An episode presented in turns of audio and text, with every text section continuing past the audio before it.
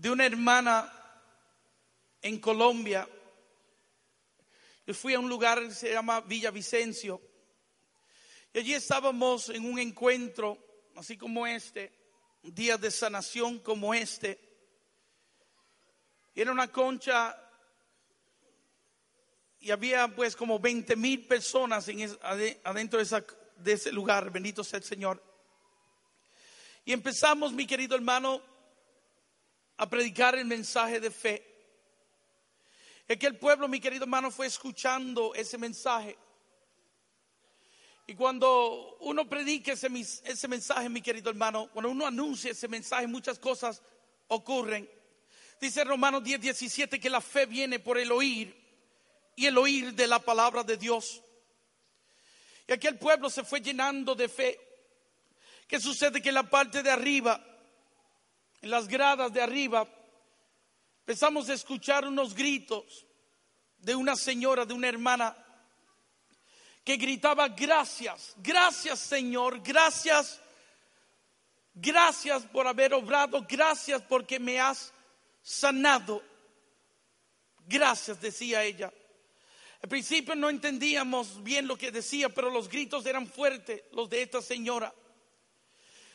Los gritos fueron intensificándose porque la señora empezó a bajar las gradas y quiso acercarse donde estaba la tarima. Empezamos a entender ahora lo que ella decía. De nuevo, sí escuchábamos lo que ella decía, gracias, pero no entendíamos el mensaje o por qué ella daba gracias. Luego empezamos a escuchar con no más claro el mensaje. Ella decía, gracias porque sanaste a mi hija. Yo empiezo a mirar hacia la dirección donde está la señora y veo que la, señora venía bajando las gradas bien rápido, cargando a una niña que estaba toda pues deformada por una enfermedad que tenía distrofia muscular y estaba en su etapa avanzada, su cuerpo estaba todo torcido y la niña usaba unos ganchos para poder enderezar sus piernas. Pero la señora venía dando gracias a Dios porque Dios había sanado a su hija.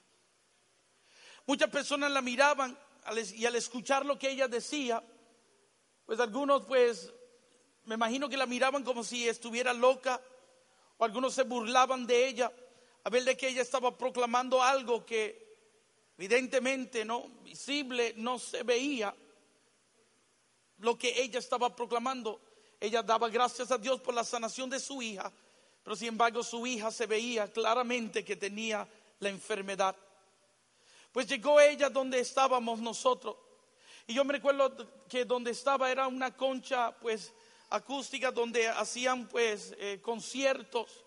Y estas conchas pues tienen un abismo entre la tarima y el pueblo donde las orquestas entran, ¿no?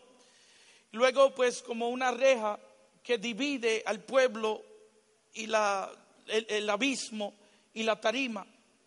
La señora no se podía acercar, pero como era como un semicírculo, la señora trató de llegar hacia la parte más cercana de la tarima, pero todavía había una distancia entre la tarima y la reja donde ella estaba.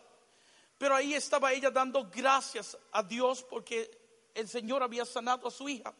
Y yo me la acerco y ella estaba ahí con lágrimas en sus ojos y mirando hacia el cielo y lleno de alegría daba gracias a Dios por su sanación. Y yo estaba con ella, sabía que ella estaba hablando palabras de fe. Dice Hebreos 11.1 que fe es tener la seguridad de que vas a recibir lo que estás esperando. Y obviamente ella estaba dando palabras, gritos de fe. Y esta señora va a ser, mi querido hermano, la cosa más rara que yo he visto en mi vida.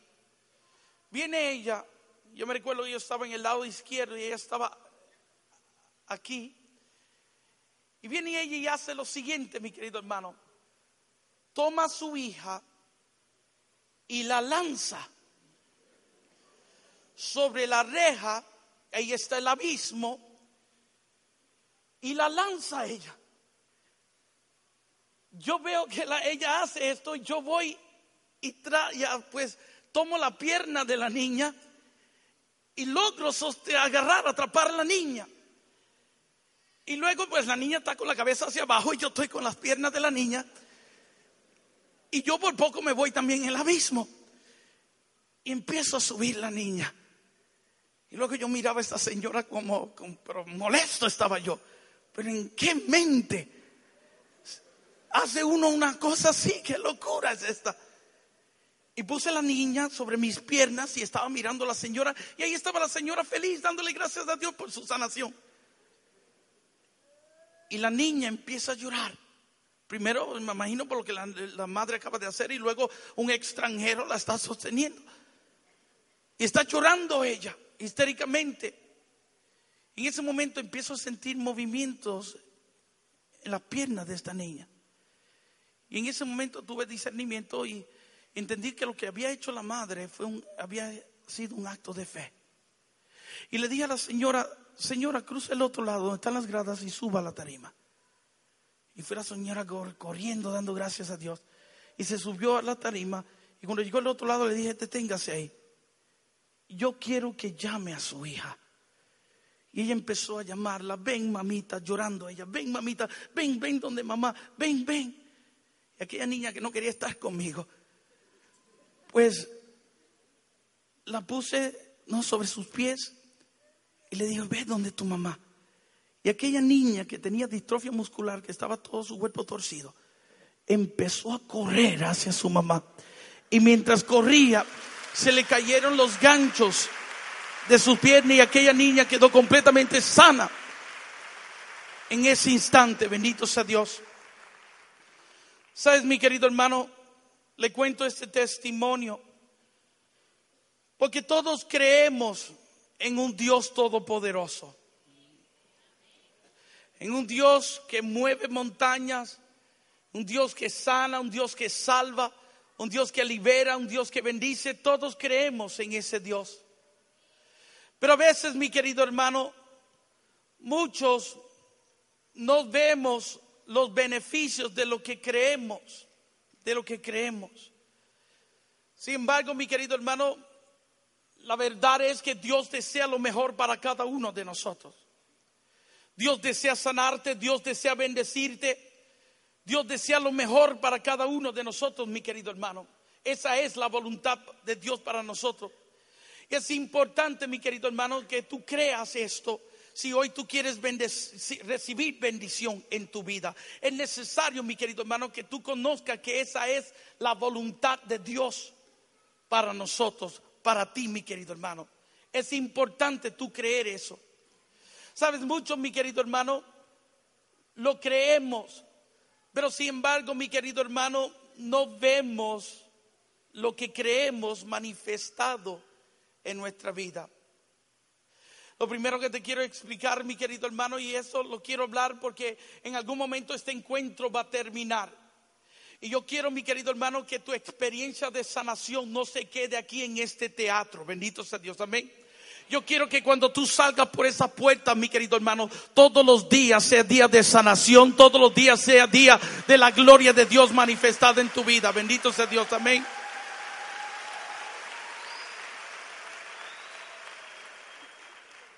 ¿Por qué hablo de esta, por qué hablo de esta manera, mi querido hermano? Porque a veces creamos dependencias con el pueblo. Y creemos que solo cuando llegan estos encuentros, mi querido hermano, solo ahí se recibe la gloria de Dios. Y a veces convertimos estos encuentros, mi querido hermano, en, en, en reuniones de lotería, en una ruleta de suerte, a ver quién hoy saca el premio mayor, bendito sea Dios. Pero sabes qué, mi querido hermano, todos los días pueden ser días de bendición. Todos los días pueden ser días donde nosotros podemos contemplar la gloria de Dios, mi querido hermano. Y no tenemos que esperar a uno de estos encuentros para poder recibir la gloria de Dios. Todos los días podemos vivir días de bendición, mi querido hermano.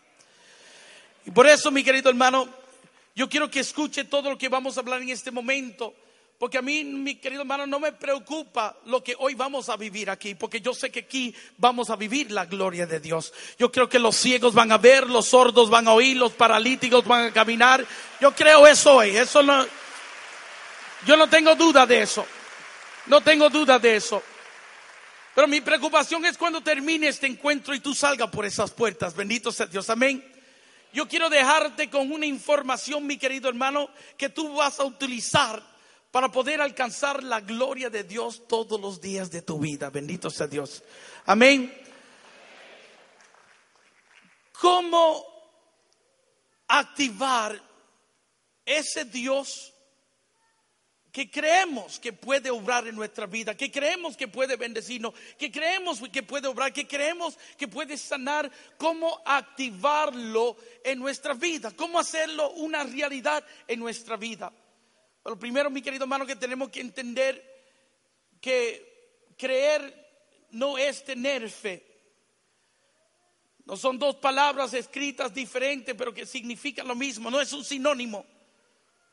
Cada palabra tiene su propio significado, mi querido hermano, y para contemplar la gloria de Dios tenemos que vivir las dos palabras. Tenemos que creer y tenemos que tener fe. ¿Cuál es la diferencia entre las dos palabras, mi querido hermano? Que fe es la acción de lo que tú crees. Fe es el verbo del creer. Es el caminar, mi querido hermano, en lo que tú crees. Y hasta que nosotros no utilicemos estas dos palabras en nuestra vida, mi querido hermano, no vamos a ver la gloria de Dios. Porque somos nosotros, mi querido hermano, quienes activamos a ese Dios. Y yo quiero que me escuchen, mi querido hermano, porque nos pasamos mirando hacia arriba, hacia el cielo, esperando que todo nos caiga del cielo, mi querido hermano, como acto de magia. A ver también qué va a sacar, qué conejo va a sacar el predicador del, del sombrero, del gorro. ¿Sabes qué, mi querido hermano? Nosotros nos pasamos mirando hacia arriba, esperando, esperando, cuando la realidad es esta, que Dios está esperando por nosotros, bendito sea el Señor, por nosotros, por lo que tú crees y por lo que tú esperas, mi querido hermano. Tenemos un Dios que honra fe, mi querido hermano. Y dice Hebreos 11:6, mi querido hermano, que sin fe, sin fe, es imposible agradar a Dios sin fe. Este Dios se mueve a través de nuestra fe, mi querido hermano. Es activado a través de nuestra fe. Y como decía ayer, mi querido hermano, en la celebración de Evangelio vive, mi querido hermano, Él va a llegar donde tú lo lleves. Y Él se va a detener donde tú te detengas, mi querido hermano. Donde tú te detengas. Por eso, mi querido hermano, que hay hermanos que tienen un Dios que sana gripes. Y hay otros hermanos que tienen un Dios que resucita muertos. Bendito sea Dios. Amén. Pero Dios, Dios va a llegar donde nosotros lo llevemos, mi querido hermano. Y donde tú te detengas, ahí se va a detener. Y a mí me gusta explicarlo más fácil, mi querido hermano, diciéndote que si tú no lo crees, Dios tampoco lo va a creer. Bendito sea el Señor. Y todo depende de nosotros, mi querido hermano. Mas, si vas al Evangelio de San Marcos, capítulo 11, versículo 22 al 24, mi querido hermano, el mismo Jesús nos lo va a explicar. Dijo Jesús en el versículo 22, tened fe en Dios. Versículo 23 dijo, continuó diciendo, porque de cierto os digo que cualquiera que diga a este monte, quítate y échate al mar. Y si no dudare en su corazón, pero creyese en lo que dices, eso que tú dices será hecho. Versículo 24. Todo lo que tú pidas en la oración, creyendo que ya tienes, es lo que Él te concederá. Mi querido hermano, esos tres versículos, que es Jesús hablando, mi querido hermano, Jesús de cierta manera, mi querido hermano, nos echa a nosotros la responsabilidad. Y nos dice que todo depende de nosotros y que el secreto está en que nosotros tengamos fe en el Señor. Y que todo está sujeto a lo que tú y yo estamos creyendo recibir. Jesús le señala una montaña y dice, cualquiera que diga, en esa palabra cualquiera estamos todos, cualquiera que diga a este monte, quítate y échate el mar, la montaña representa nuestras circunstancias. Esa montaña está representando tu cáncer, tu enfermedad incurable, tu problema familiar, Solo Dios sabe cuál es el tamaño de la montaña que tú has traído hoy aquí. Y a veces, mi querido hermano, el enemigo, Satanás, nos muestra, mi querido hermano, nuestras circunstancias como montañas, como cosas grandes, monstruosas, mi querido hermano, que son imposibles, se ven imposibles de mover. Pero mira lo que Jesús nos enseña, mi querido hermano, que aunque se vean imposibles de mover, en verdad no es así, mi querido hermano. La realidad es otra aunque se vean imposibles de mover, mi querido hermano, las circunstancias, toda circunstancia está sujeta a lo que tú y yo estamos creyendo recibir, mi querido hermano, a lo que tú crees recibir. Todo cualquiera que diga a este monte, quítate y échate el mar, y si no duda en su corazón, pero cree en lo que dices, eso que tú dices será hecho. Todo depende de nosotros, de lo que tú y yo estamos creyendo recibir. El versículo 24 nos dice así el Señor Jesús. Nos dice todo lo que tú pidas en la oración creyendo que ya tienes, es lo que Él te concederá. Todo depende de nosotros, de lo que nosotros estamos creyendo recibir, mi querido hermano. ¿Sabes? Dios está con nosotros.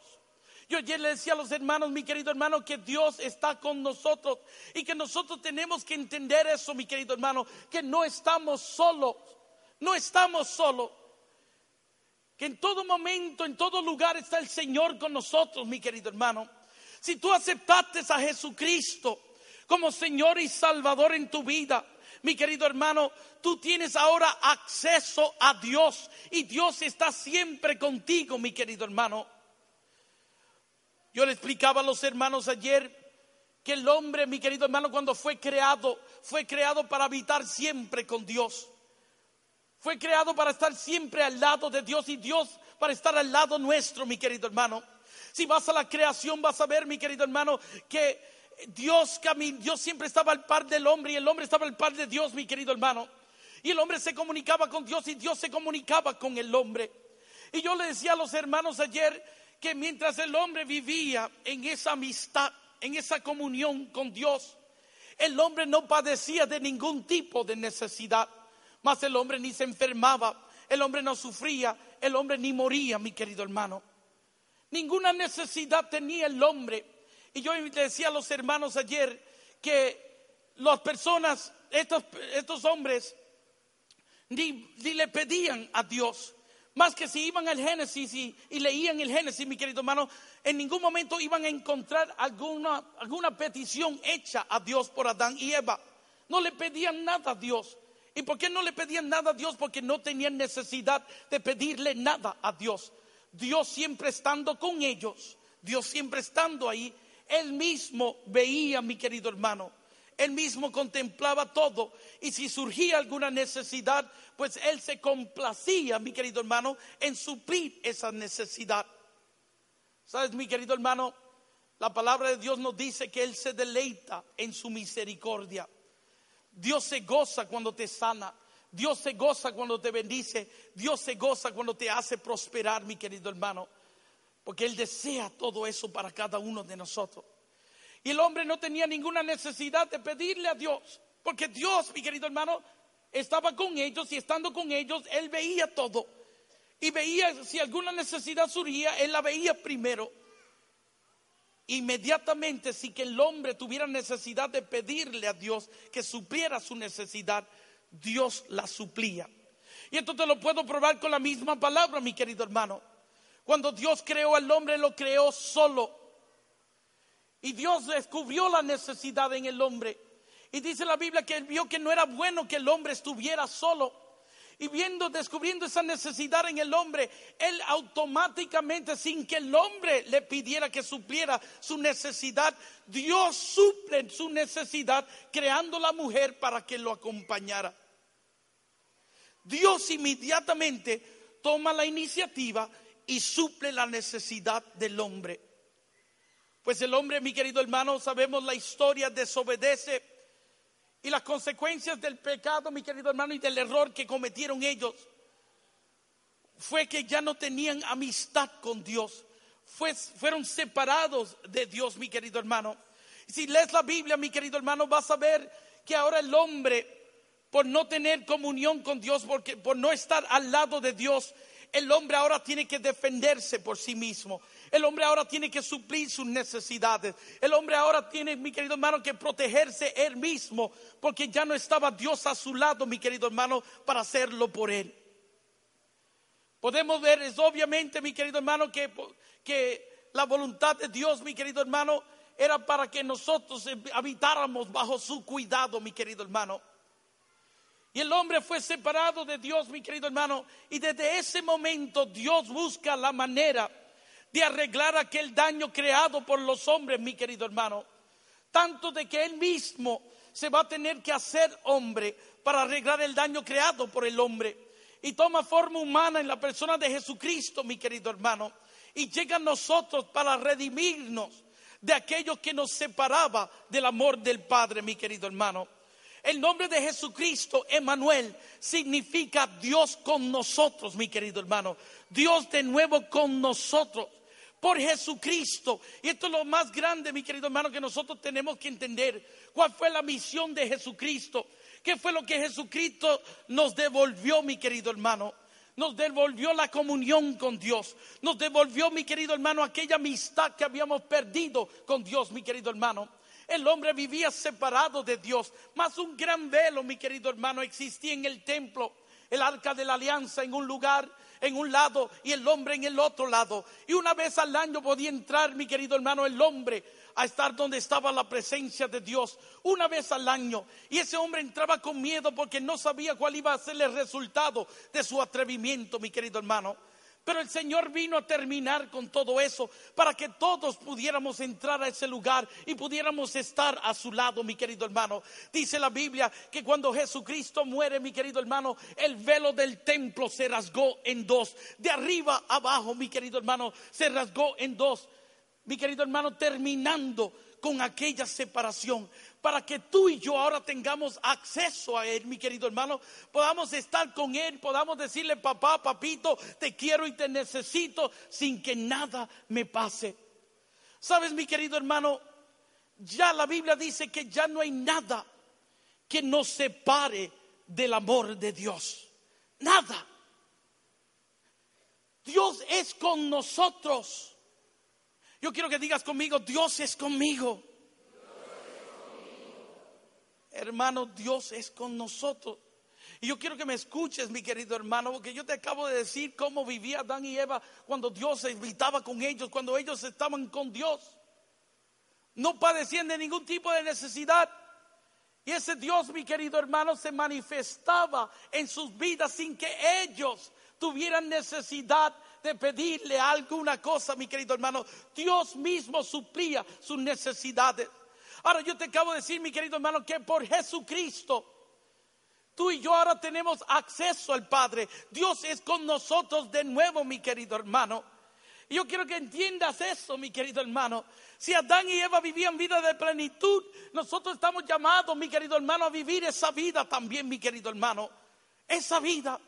Y yo creo algo, que cuando el hombre conozca esta verdad, mi querido hermano, yo creo que las peticiones, las horas que pasamos, mi querido hermano, doblando rodillas, solo pidiendo, no estoy hablando de orar, porque orar necesitamos hacerlo a cada momento, pero estoy hablando de las peticiones, mi querido hermano. Yo creo que llegará el momento que cuando todo hombre, mi querido hermano, ya no estará doblando rodillas para estar pidiéndole, pidiéndole y pidiéndole a Dios, mi querido hermano, sino que su caminar completo será un caminar de bendición, porque la gloria de Dios siempre será manifestada manifestada en su vida, bendito sea Dios.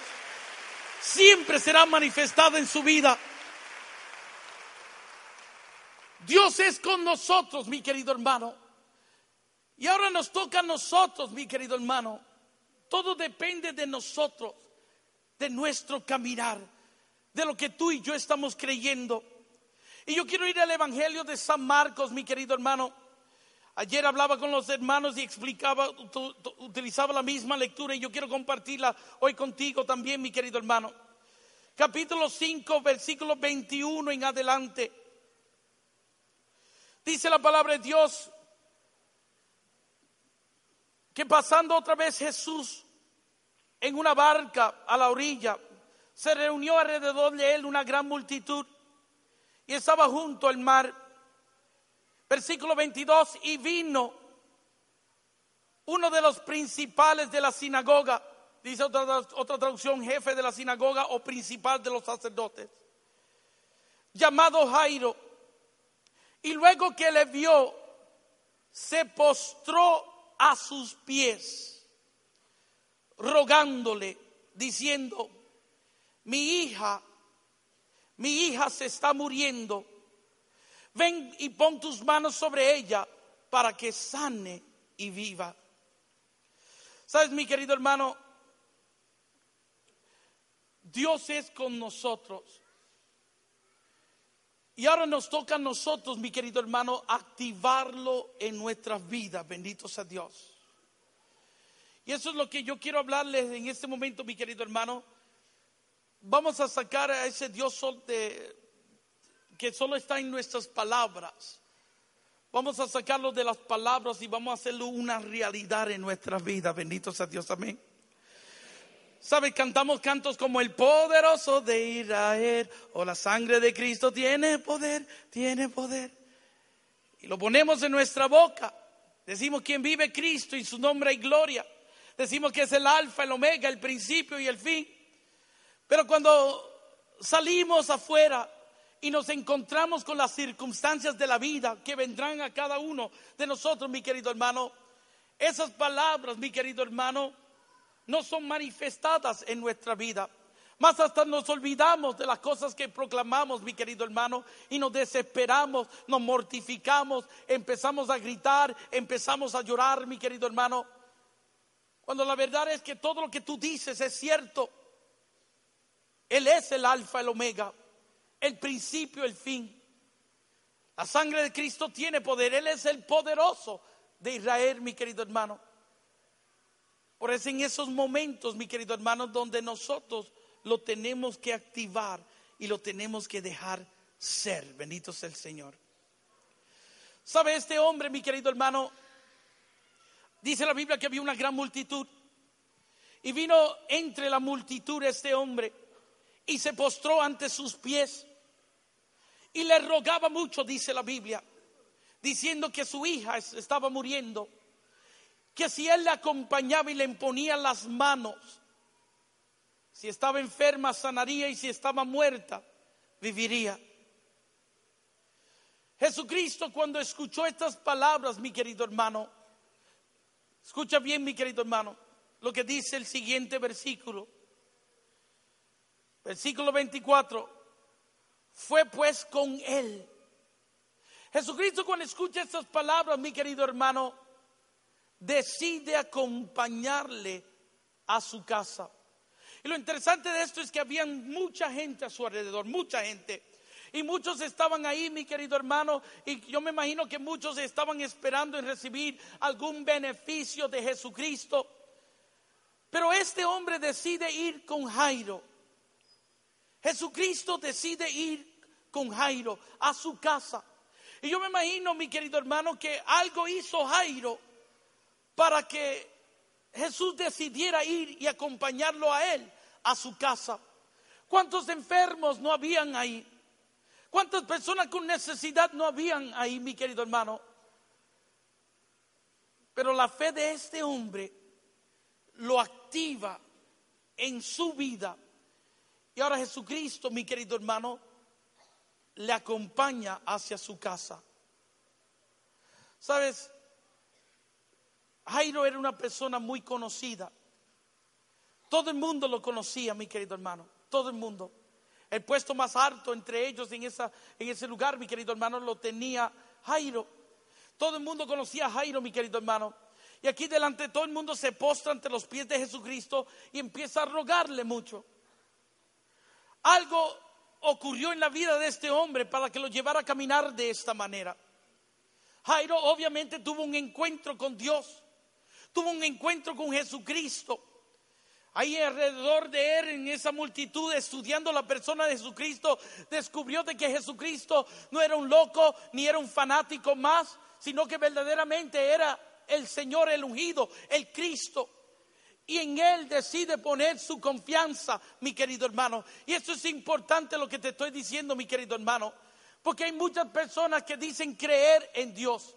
Hay muchas personas que dicen que han tenido un encuentro con Dios, pero sin embargo, mi querido hermano, en su caminar no se demuestra, en su caminar no se ve este hecho, mi querido hermano, este encuentro que han tenido con el Señor.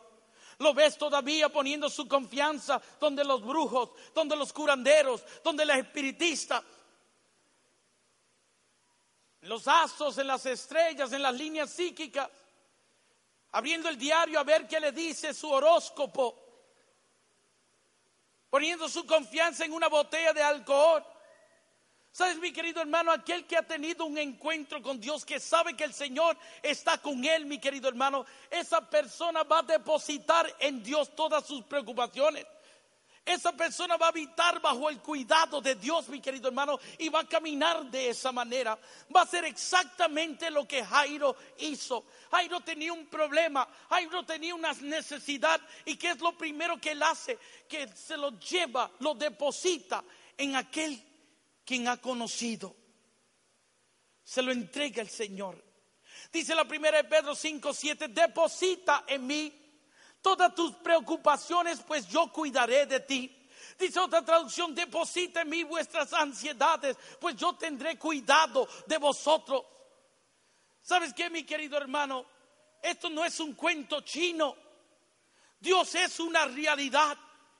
Y aquel que habita, mi querido hermano, aquel que habita en la, en, en la presencia de Dios, aquel mi querido hermano que está en el Señor seguro está. Aquel que confía en el Señor, mi querido hermano, va a ver la gloria de Dios. Dios no lo va a desamparar, Dios no lo va a abandonar, mi querido hermano. Aquel que habita bajo la sombra del Altísimo, mi querido hermano, seguro estará. Nosotros tenemos que caminar, mi querido hermano, creyendo y ya es tiempo que la iglesia de Cristo se levante con esa seguridad, sabiendo de que no somos huérfanos, sabiendo de que no estamos solos, sabiendo de que el Dios Todopoderoso camina al lado mío, camina al par mío, mi querido hermano. Y dice la Biblia que si Dios es contigo, ¿quién contra ti, mi querido hermano? ¿Quién se va a atrever a hacerte daño?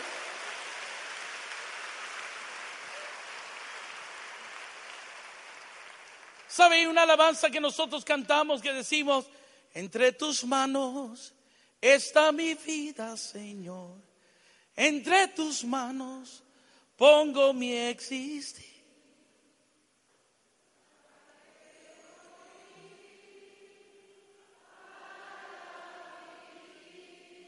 Entre tus manos yo confío mi ser. Escucha lo que le dices al Señor.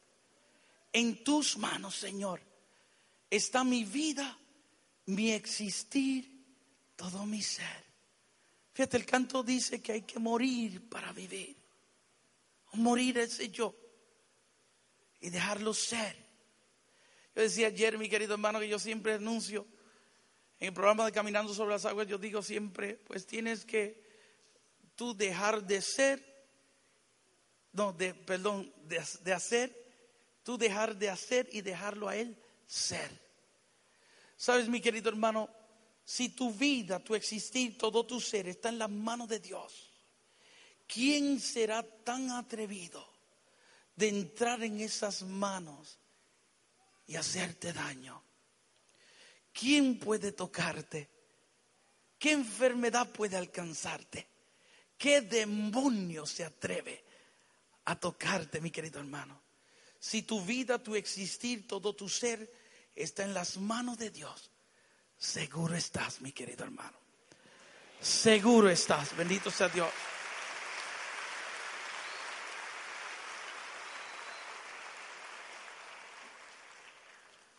Muchas personas que dicen, yo tengo a Dios, o yo conozco a Dios, o yo he tenido un encuentro con Dios, pero sin embargo en ese encuentro, en su caminar no se refleja, mi querido hermano, ese encuentro. Este hombre tenía un problema y él sabía que Jesucristo era el único que lo podía solucionar.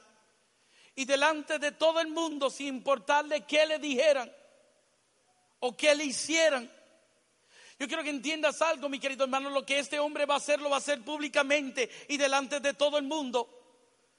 Habría muchas personas que quizás lo iban a criticar por lo que estaba haciendo, ya que el judío no se postra ante nadie.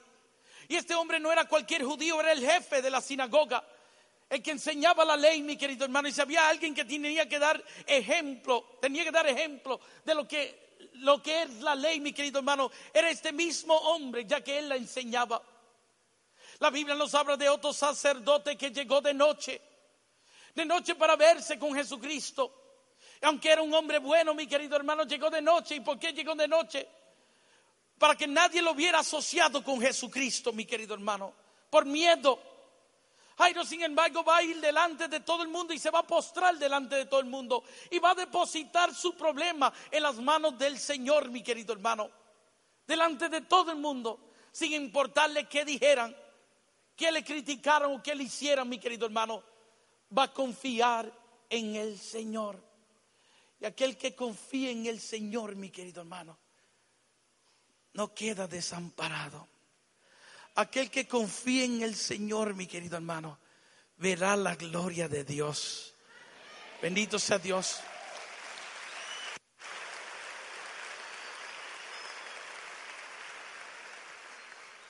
Estas palabras, este acto, hace lo siguiente, mi querido hermano.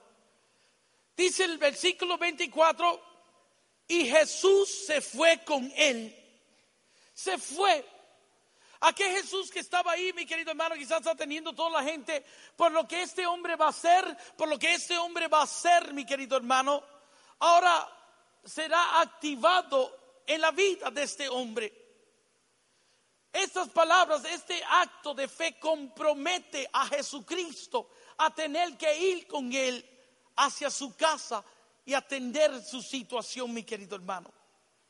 Escucha bien eso. Fueron caminando, mi querido hermano.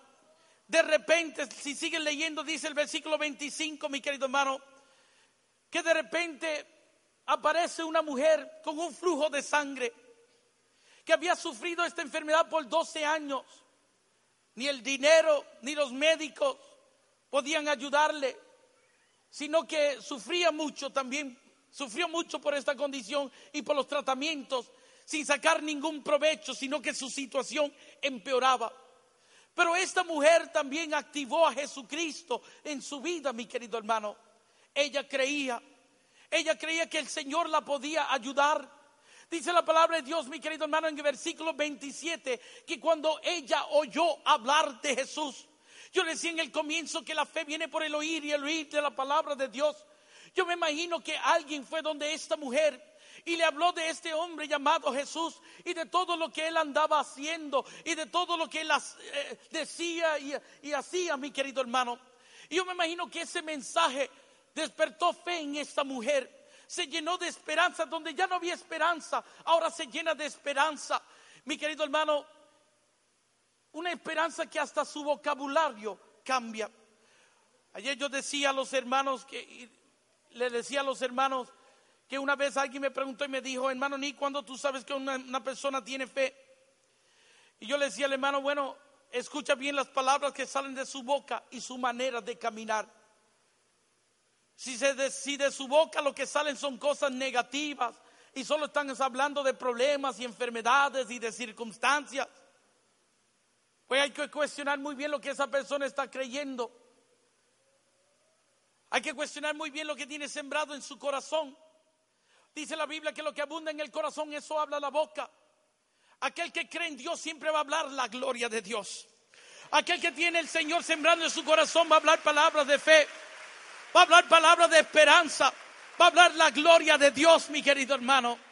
Aquel que tiene el Señor sembrado en su corazón va a hablar la gloria de Dios. Siempre va a hablar de las maravillas del Señor. Siempre va a hablar, mi querido hermano, palabras de bendición y no de maldición. También su manera de caminar.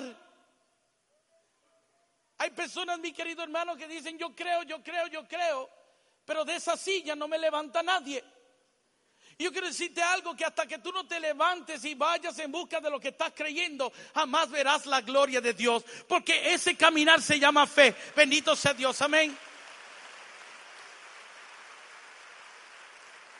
Yo daba un testimonio ayer y lo he contado varias veces que he llegado aquí, pero quiero utilizarlo porque va con lo que estamos hablando y está en el libro de Por sus llagas también.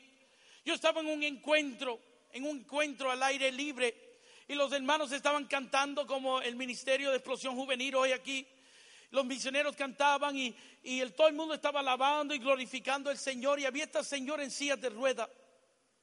Y yo la veía que estaba triste y yo me la acerqué a ella. Y yo soy de esa persona que a mí me gusta inyectar fe a toda persona que veo. De mi boca, mi querido hermano, tú siempre vas a escuchar palabras de esperanza. Yo te voy a decir que el Señor te va a sanar. Yo te voy a decir que el Señor te va a bendecir. Yo te voy a decir, mi querido hermano, que la gloria de Dios se va a manifestar en su vida, mi querido hermano, porque eso es lo que yo creo. Y eso que yo creo es lo que siempre voy a estar manifestando. Y yo me le acerqué a esta señora y la vi bien triste. Y yo le dije, hermana, ¿por qué estás triste?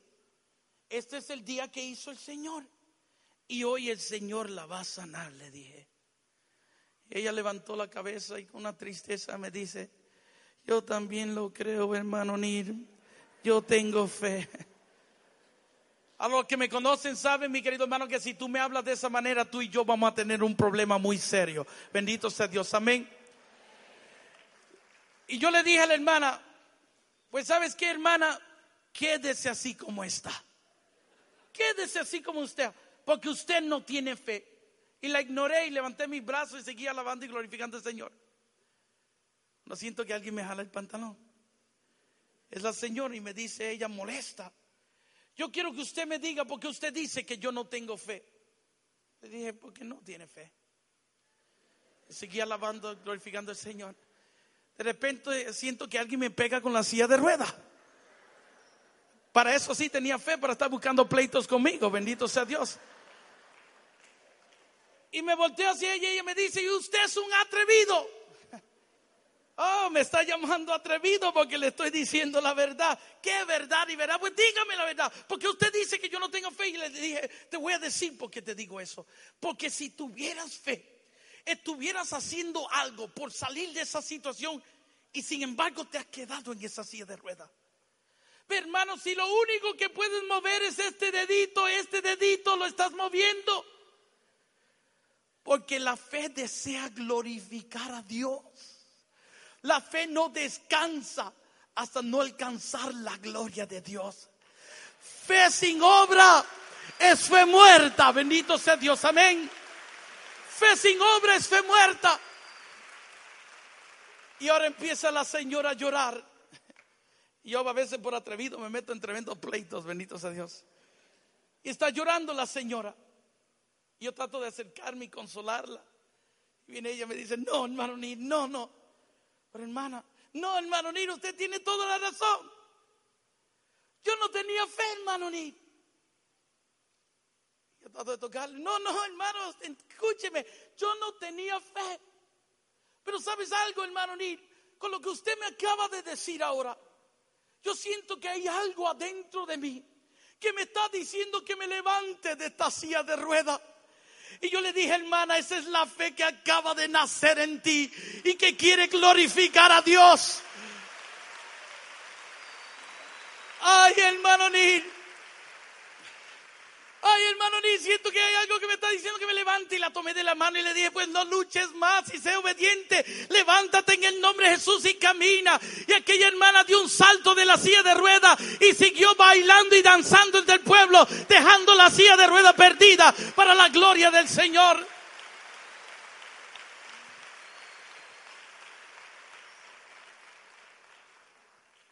Aquel que tiene fe, mi querido hermano, va en busca de lo que está creyendo. Y vendrán obstáculos y vendrán oposiciones, pero ese será un guerrero fiel, bendito sea Dios. Porque más poderoso es el que está con él, bendito sea Dios, amén. Más fuerte es el que está con él, bendito sea Dios, amén. Y esta mujer escuchó lo que se decía de Jesucristo y se llenó de fe. Se llenó de fe y entró entre la multitud. Y yo quiero decirte, el caso de ella es una prédica totalmente, mi querido hermano. Según la ley de Moisés, esta mujer no podía hacer lo que hizo, entrar en una comunidad donde había tanta gente, Porque el caso de esta mujer, mi querido hermano, ella era considerada una persona impura. Y solo, mi querido hermano, después de ser sanada y, o, o desaparecer esa situación, entonces ella podía incorporarse de nuevo a la comunidad. Se decía que cuando las mujeres estaban en ese ciclo no podían estar asociados con nadie. Solo cuando terminaba el ciclo entonces podían incorporarse de nuevo. El caso de esta mujer no era un caso de una vez al mes. Era un caso de, de 12 años de todos los días. Pero santa fue su fe que ella fue por detrás de Jesucristo. Entró en la multitud, mi querido hermano, porque dice la Biblia que ella decía, si yo logro tocar su manto, yo sanaré. Y Jesucristo iba caminando con Jairo, iba caminando con Jairo, mi querido hermano, hacia su casa. De repente viene esta mujer, mi querido hermano, por detrás y toca el borde de su manto, el zezet, en hebreo es el zezet. Toca el borde de su manto. En el momento que toca el borde de su manto, dice la Biblia que poder salió de él. Dice otra traducción que virtud salió de él, dejándola completamente sana. Jesucristo se detiene y dice, poder ha salido de mí. Alguien me ha tocado y poder ha salido de mí. Jesucristo no da un paso más hacia la casa de Jairo hasta que no apareciera esta mujer porque la quería utilizar como un modelo de fe, como otra persona que a través de su fe había activado el poder de Dios en su vida, mi querido hermano. Todo depende de lo que tú y yo estamos creyendo, mi querido hermano. El Señor se pone de acuerdo con lo que tú y yo estamos creyendo. Tenemos un Dios que honra fe, mi querido hermano. Honra tu fe. Escucha bien eso. Honra tu fe y se pone de acuerdo contigo, mi querido hermano, en lo que tú estás creyendo. ¿Sabes? Continuaron hacia la casa de Jairo. De repente, mi querido hermano, vinieron a decirle que su hija había muerto. Jesucristo, mi querido hermano, dice la Biblia que se hizo el desentendido y se dirigió a Jairo y le dijo a Jairo, no tengas miedo, solamente ten fe. No tengas miedo. Sabes, vinieron a decirle a Jairo que por qué lo molestaba. ¿Por qué lo molestaba? Su hija había muerto. Sabes, mi querido hermano, a mí me gusta esta historia porque aquí vemos un Dios, mi querido hermano, que se pone de acuerdo con lo que tú y yo estamos creyendo. Y aunque el mundo te diga lo contrario, escucha bien eso, mi querido hermano. Porque yo te quiero decir algo, mi querido hermano. Si estás creyendo en el Señor, prepárate para la batalla. Bendito sea Dios. Yo quiero decirte algo, mi querido hermano. Bendito sea Dios. Yo quiero que me escuches. Más aquel que se suba acá arriba, mi querido hermano, y se suba detrás de ese púlpito y te diga, ahora que estás en Cristo no vas a tener problemas, no le creas porque te está mintiendo. Bendito sea Dios. Amén. Porque te está mintiendo. Porque a veces cuando estamos en el Señor es cuando más problemas tenemos. Bendito sea el Señor. Amén. Es como un hermano que me dijo, hermano ni yo no sé qué pasa. Cuando estaba en el mundo no tenía tantos problemas como los que tengo ahora que estoy en Cristo. Y yo le dije, y es fácil.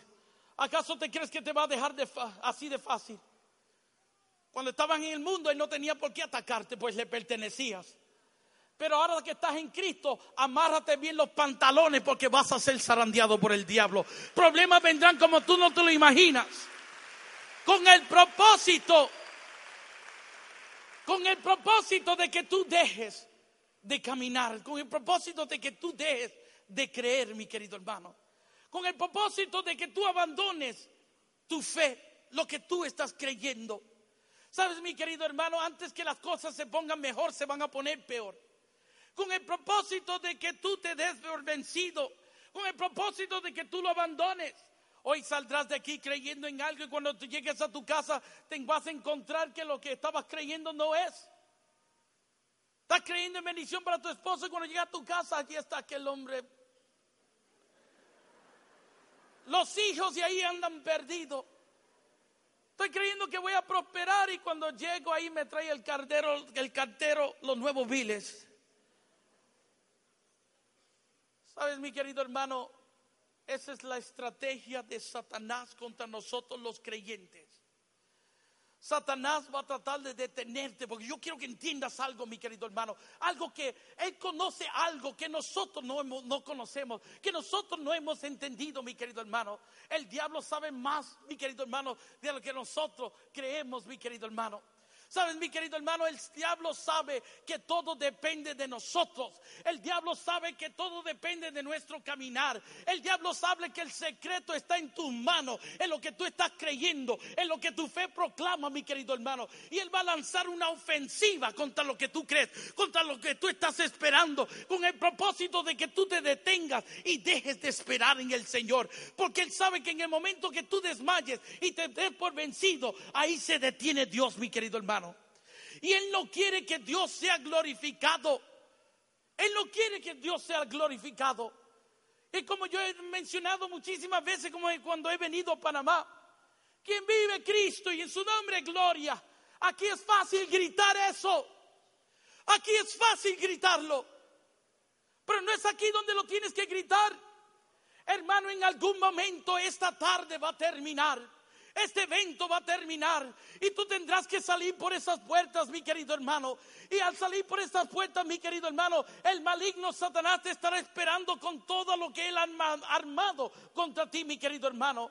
En este momento Él está haciendo planes contra ti, contra tu familia, contra tu salud, contra tu prosperidad, contra tu paz, contra tu gozo, contra tu alegría. Y cuando salga por esa puerta te estará esperando con todo lo que Él tiene preparado para ti. Y no es aquí donde tú tienes que gritarle que está vivo y que en su nombre hay gloria. ¿Sabes dónde lo tienes que gritar? Cuando salgan por esas puertas, cuando te digan que ya no tienes trabajo, cuando te digan que ya no tienes con qué comer, cuando te digan que tu enfermedad ha empeorado. Es ante esas circunstancias donde tú tienes que levantar tu mano y decir, mi Dios está vivo y en su nombre hay gloria. Es ahí, mi querido hermano. Es fácil gritarlo aquí. Bendito sea Dios, como dicen en Puerto Rico, que mamey. Bendito sea Dios. No es aquí, mi querido hermano. Aquí no estamos gozando. Atrévete a hacerlo. Atrévete a hacerlo en el medio del horno. Ahí cuando esté el aguijón, mi querido hermano, en tu cuerpo, atrévete a proclamar la grandeza de Dios en tu vida. Atrévete a esperar en el Señor en ese momento. Vinieron a decirle, ¿por qué molestas al maestro? Tu hija ha muerto. Y vino Jesús y le dijo, mira, no tengas miedo, solamente ten fe. Y lo que me gusta de todo esto, mi querido hermano, es que el Señor camina con nosotros. Escucha bien eso. Él está caminando contigo con lo que tú estás creyendo, mi querido hermano. El mundo te podrá decir 20 mil cosas allá afuera. El mundo te podrá decir que es mentira lo que tú estás creyendo. El mundo te podrá decir que te estás muriendo. El mundo te, está diciendo, mi querido hermano, que te van a quitar tu casa, tu carro, que vas a perder tu familia. Eso es lo que el mundo está proclamando, mi querido hermano. Pero no te preocupes por lo que el mundo dice, mi querido hermano. Porque si Dios está caminando contigo, Él está caminando de acuerdo con lo que tú crees, mi querido hermano. Y lo que tú crees es la gloria de Dios. Si lo que tú crees es la gloria de Dios. Escúchame, mi querido hermano. Si lo que tú estás creyendo es la gloria de Dios, si lo que tú crees es el milagro, la sanación, la liberación, la prosperidad, la bendición. El diablo puede gritar todo lo que él quiera gritar allá afuera. Pero Dios, mi querido hermano, va a honrar lo que tú estás creyendo. Bendito sea Dios. Lo que tú crees es lo que el Señor te va a conceder.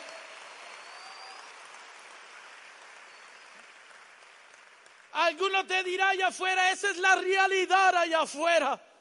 Esa es la realidad allá afuera. No seas fanático. No seas un loco. La realidad es esa que está allá afuera. Lo que está comprobado. Yo quiero decirte algo, mi querido hermano, que este caminar es espiritual. Y esto no tiene que ver nada con los cinco sentidos. Bendito sea Dios. Amén. ¿Y sabe por qué nosotros no vemos la gloria de Dios? ¿Sabe lo que el diccionario nos dice? La definición de la palabra fanático es aquel que ciegamente cree en algo. ¿Sabe por qué nosotros no estamos viendo la gloria de Dios en nuestra vida? Porque no estamos creyendo ciegamente en el Señor. Cuando tú empieces a creer ciegamente en el Señor, mi querido hermano, tú verás como las compuertas de los cielos se abrirán en tu vida y lluvias de bendiciones serán derramadas sobre ti y sobre todos tus seres queridos. Bendito sea Dios.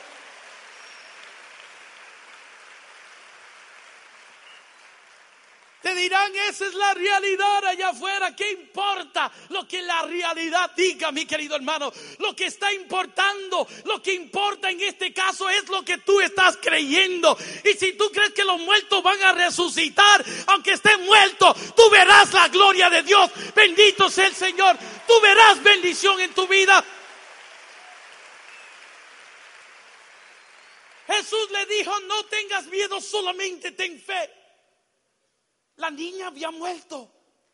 Y esto es lo que me encanta del Señor, mi querido hermano. Aunque todo se vea ya, mi querido hermano, como un fin. Cuando el diablo te enseñe que ya no hay esperanza, mi querido hermano, el Señor todavía te dice, mantén la fe.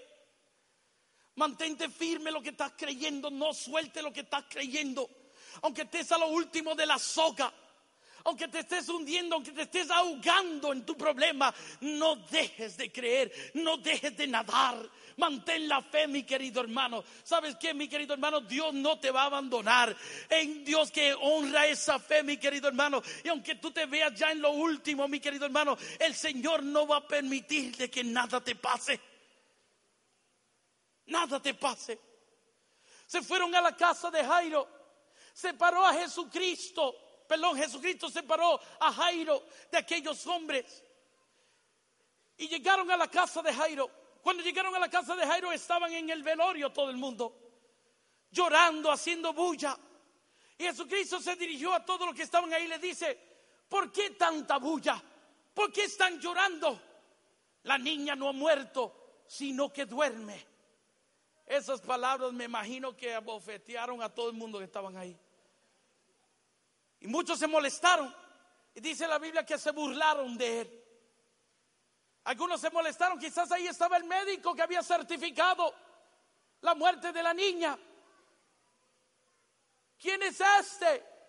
Para que venga aquí a burlarse de nuestra inteligencia. ¿Acaso no sabemos distinguir entre el sueño y la muerte?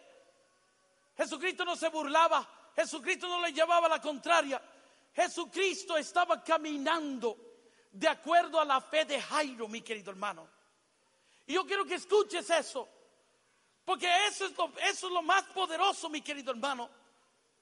Eso es lo que tú y yo tenemos que entender, que en todo momento Dios está con nosotros, Dios está de acuerdo con nosotros, mi querido hermano, con lo que tú estás creyendo, con lo que tú y yo creemos. Eso es lo que Dios va a manifestar, mi querido hermano. El mundo, lo natural te podrá decir, mi querido hermano, lo contrario a lo que tú estás creyendo. Pero no abandones lo que tú crees. Mantente firme, mi querido hermano, en lo que tú crees. El Señor va caminando de acuerdo con lo que tú crees. Jesucristo no podía, escucha bien eso, Jesucristo no podía decir otra cosa. No se podía poner de acuerdo con lo que esos hombres estaban diciendo, mi querido hermano. No podía llorar la muerte de la niña porque estaba comprometido. Y escucha bien eso. Nuestra fe compromete a Dios, mi querido hermano. La compromete. Como aquellos hombres que llevaron al paralítico, mi querido hermano, donde estaba Jesucristo. La casa estaba llena y no, no, no sabían por dónde entrar. Se subieron al techo, hicieron un roto en el techo. Y bajaron la camilla y ahí estaba Jesucristo predicando. Y la fe de ellos comprometieron a Jesucristo en tener que obrar en la vida de este hombre. Y por la fe de ellos, mi querido hermano, aquel hombre fue sanado. La fe compromete a Dios, mi querido hermano, a tener que obrar, a tener que hacer en nosotros. Sabes, Jesucristo no podía decir otra cosa, no podía llorar tampoco la muerte de esta niña porque estaba comprometido con lo que este hombre estaba creyendo. Dice la Biblia que entraron a la casa, echó afuera todo lo que estaban llorando, mi querido hermano, y no entra hasta que todos los que estaban llorando salieron fuera.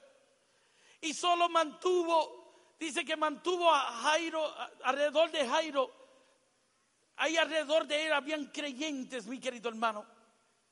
Lo protegió, protegió su fe. Sacó a todos los que estaban llorando porque aquellos se habían dado por vencidos ya. Aquellos estaban reconociendo la circunstancia. Y mantuvo a Jairo alrededor de creyentes, protegiendo su fe porque sabía que el secreto, la victoria, estaba en la fe de este hombre. Y mientras él tuviera esa fe, él iba a contemplar la gloria de Dios. Se acercó a aquella niña que estaba muerta, muerta. Y se dirigió hacia ella y escucha la oración de Jesús. Le dijo, niña, tú que duermes, talita cum. Niña, tú que duermes. No le dijo, niña, tú que estás muerta. Le dijo, niña, tú que duermes. Escucha bien eso. Él la veía muerta. Él sabía que estaba muerta.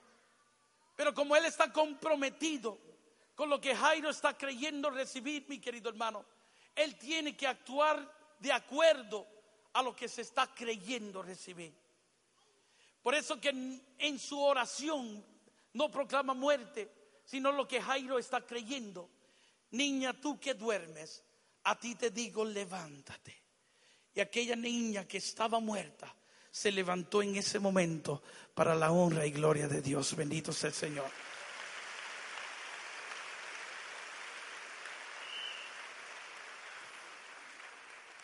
La fe de este hombre alcanzó la gloria de Dios, activó a Dios en su vida.